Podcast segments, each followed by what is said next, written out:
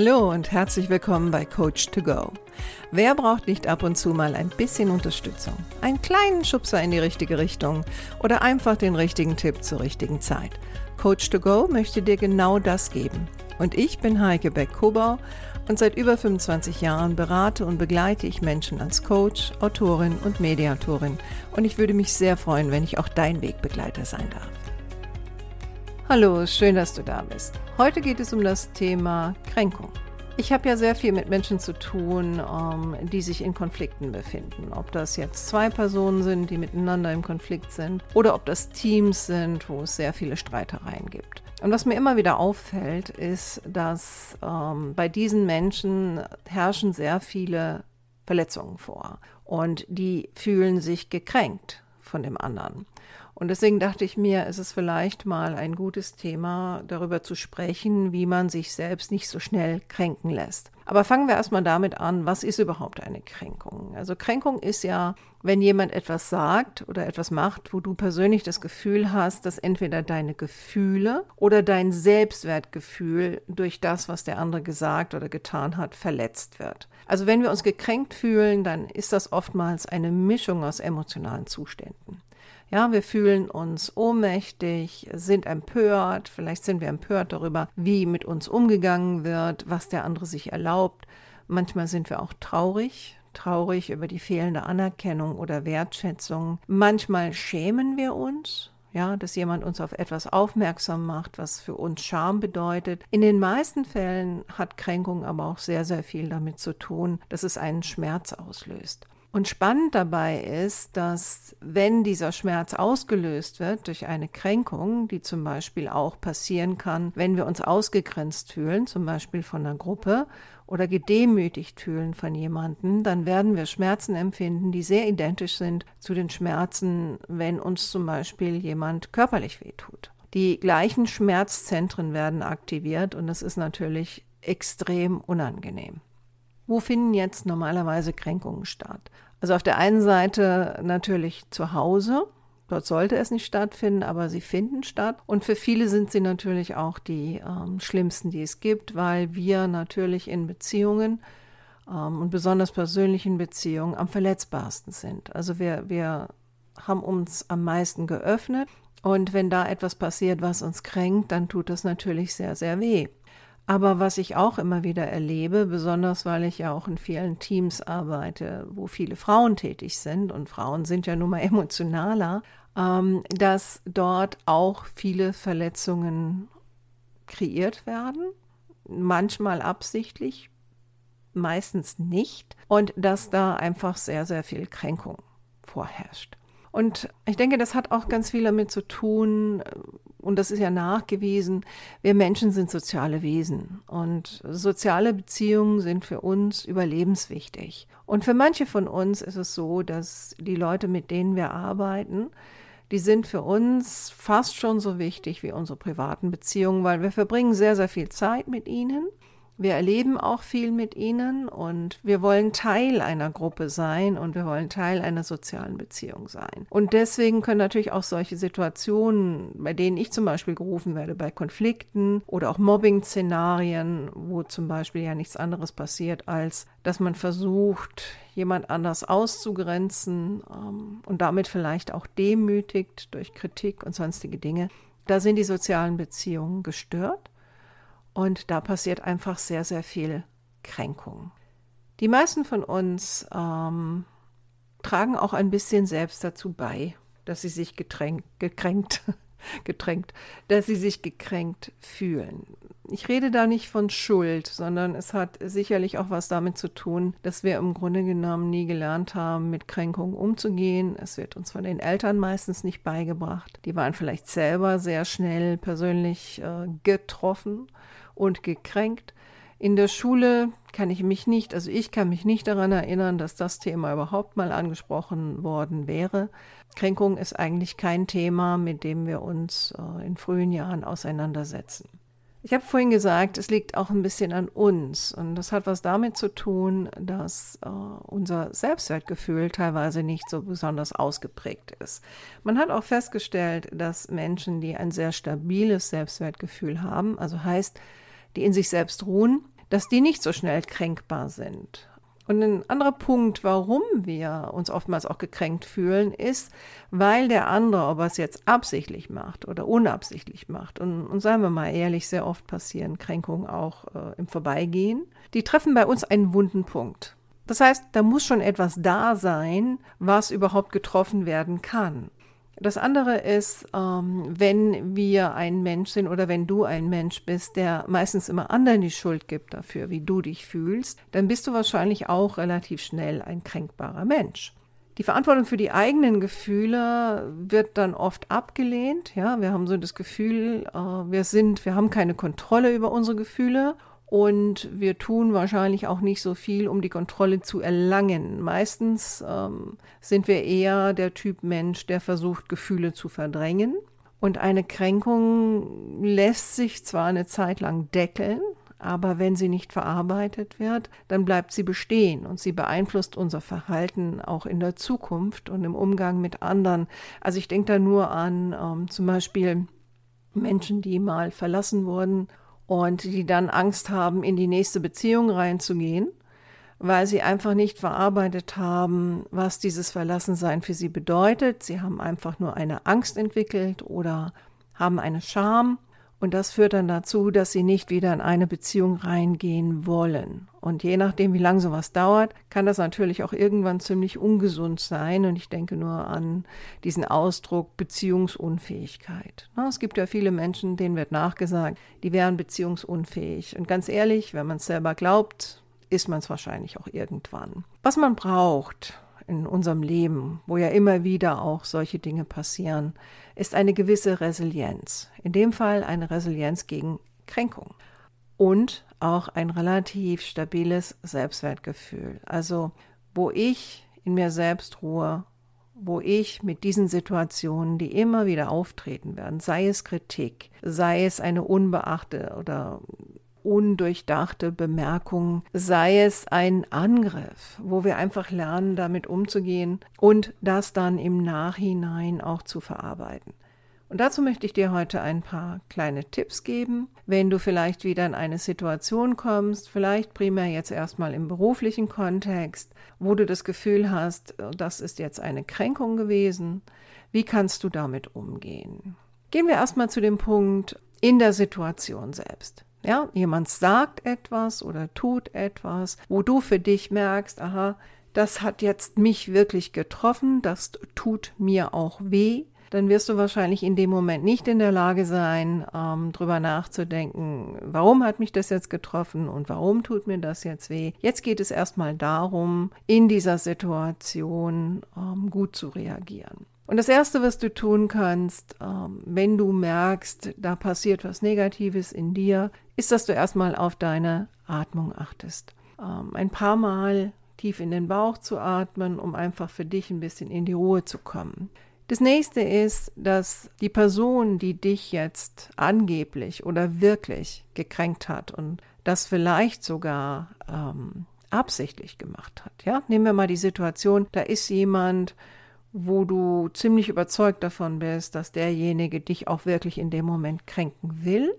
Du atmest erst ein wenig in deinen Bauch, du stellst dich auf jeden Fall gerade hin, also dein Körper ist auch ein Instrument, das dir helfen wird, in solchen Situationen ein bisschen stabiler dich zu fühlen oder auch zu wirken. Wichtig ist in solchen Momenten auch immer, dass man den anderen anschaut. Das mag nicht immer einfach sein, aber das gerade stehen und das Anschauen ist sehr hilfreich, um sich in dem Moment einfach besser zu fühlen.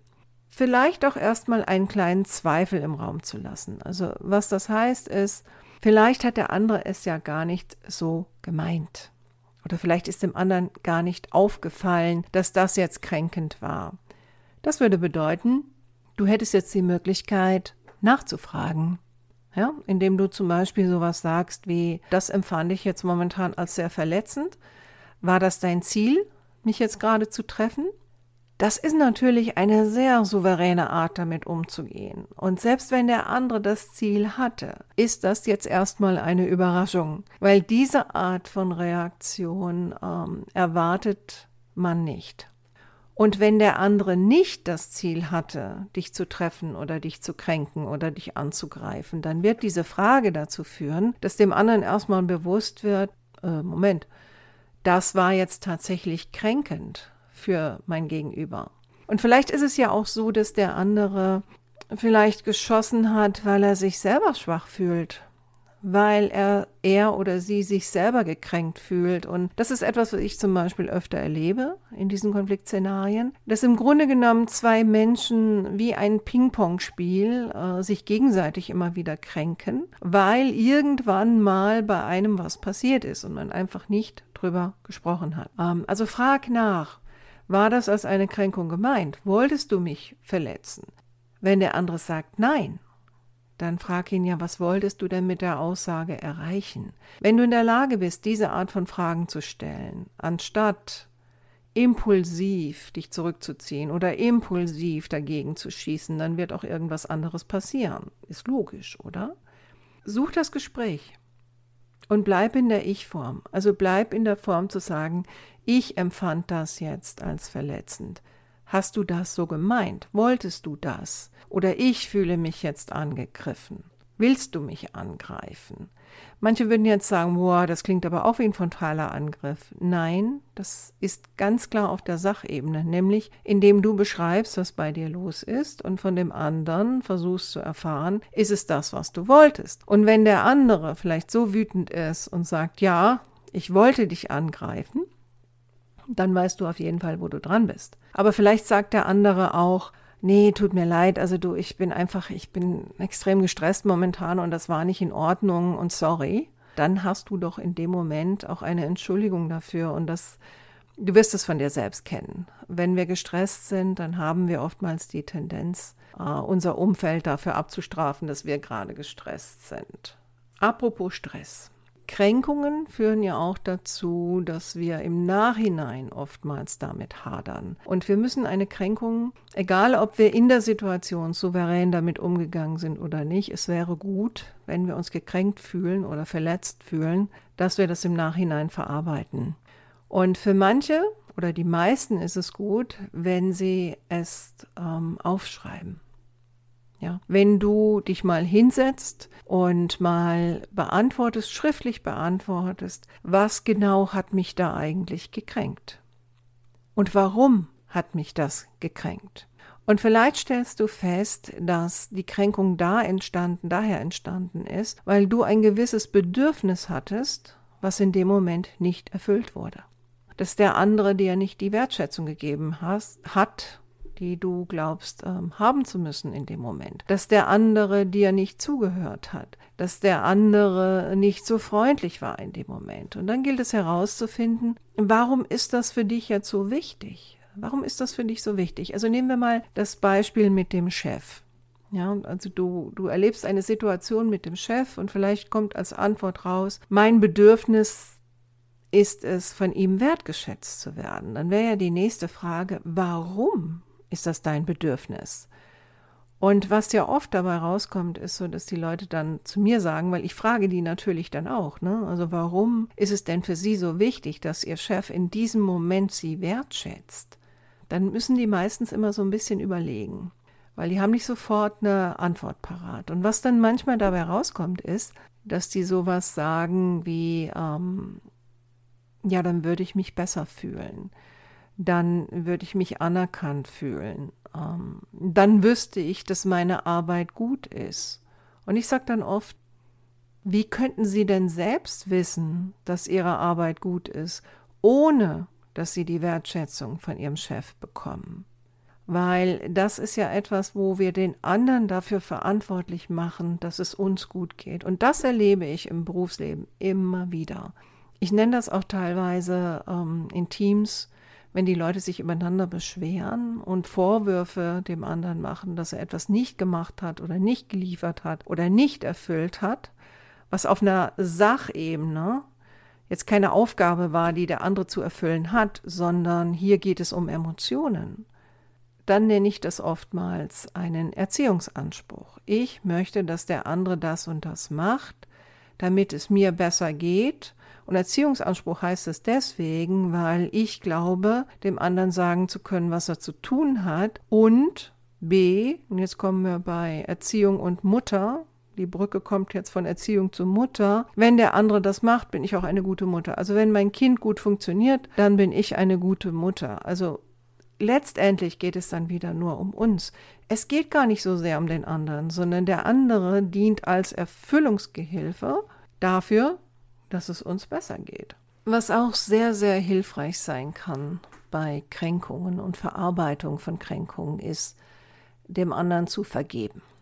Ich weiß, das ist oftmals nicht so einfach und viele Menschen interpretieren Vergeben mit Nachgeben und darum geht es nicht. Also Vergeben hat im Grunde genommen sehr, sehr wenig mit dem anderen zu tun. Also heißt, wir tun das nicht für den anderen, dass der sich besser fühlt, sondern es ist nachgewiesen in diversen Studien und gerade Emotionspsychologen beschäftigen sich auch mit dem Thema Vergebung. Vergebung ist am allerwichtigsten für uns selbst, weil Je länger wir daran festhalten, dass der andere mir etwas getan hat oder dass der andere mich verletzt hat, ähm, desto weniger kommen wir davon los. Desto länger tragen wir dieses Paket mit uns rum. Das heißt nicht, dass wir dem anderen Absolution geben, dass der andere jetzt ein guter Mensch ist, sondern Vergebung heißt, ähnlich wie im christlichen Sinne, es geht mir besser und ich kann loslassen. Und loslassen ist auch ein ganz entscheidender Faktor, wenn es darum geht, mein Selbstwertgefühl aufzubauen.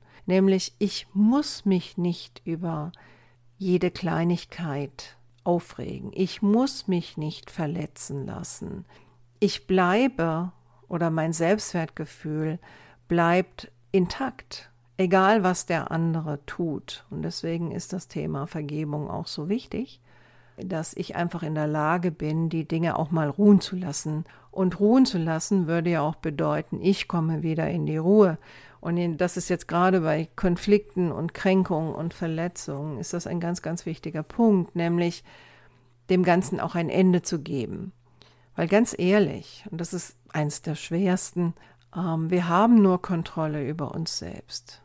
Du kannst natürlich und solltest das vielleicht auch im Nachhinein, wenn du drüber nachgedacht hast, was so eine Kränkung war für dich und warum das eine Kränkung war, kannst du natürlich ein Gespräch suchen mit demjenigen, der dich verletzt hat. Aber ohne die Erwartung, dass der andere das unbedingt verstehen muss und ohne die Erwartung, dass du von dem anderen eine Entschuldigung bekommen wirst. Vielleicht bekommst du sie, vielleicht bekommst du sie auch nicht. Wichtig ist, dass du für dich selbst sorgst, damit du dann in Zukunft weniger kränkbar bist. Und wenn du für dich merkst, ähm, das ist bei mir schon fast pathologisch, also ich fühle mich sehr, sehr oft angegriffen oder gekränkt oder verletzt, dann ist es vielleicht auch Zeit, dir professionelle Hilfe zu suchen, weil du vielleicht alleine da gar nicht rauskommst. Aber ansonsten hoffe ich, dass diese kleinen Tipps, die ich dir mit auf den Weg gegeben habe, dass dir das eine oder andere hilft.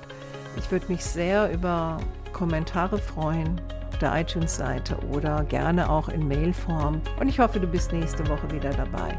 Mach's gut, deine Heike.